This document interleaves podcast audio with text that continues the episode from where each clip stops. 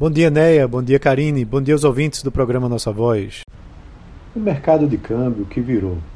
E aí, até onde vai o dólar no segundo semestre?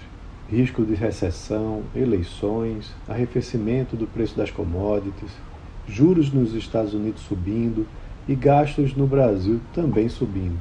Essas são forças atuais que se contrapõem ao aumento da Selic, né, que fazem aí com que o valor do real caia, né, como a gente tem visto.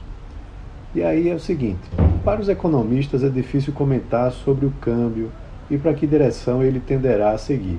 Em geral, quando as pessoas descobrem que eu sou um economista, perguntam logo qual será a cotação do dólar no final do ano. E é muito difícil prever, pois são muitas variáveis envolvidas.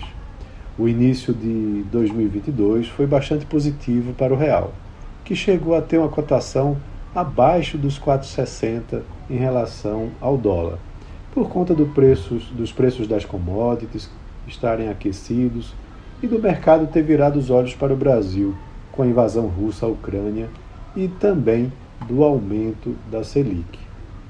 O cenário, porém, mudou. O Fed finalmente decidiu que a inflação não é transitória e resolveu aumentar os juros para combatê-la. Com isso, os títulos americanos ficaram mais convidativos, atraindo investidores internacionais. O risco da recessão aumentou com essa medida contracionista. E esse risco empurrou investidores para mercados mais seguros e antecipou a queda dos preços, de, dos, dos preços das commodities, principalmente minerais como o minério de ferro e o próprio petróleo, que impactam nos preços das ações de empresas exportadoras brasileiras e na balança comercial.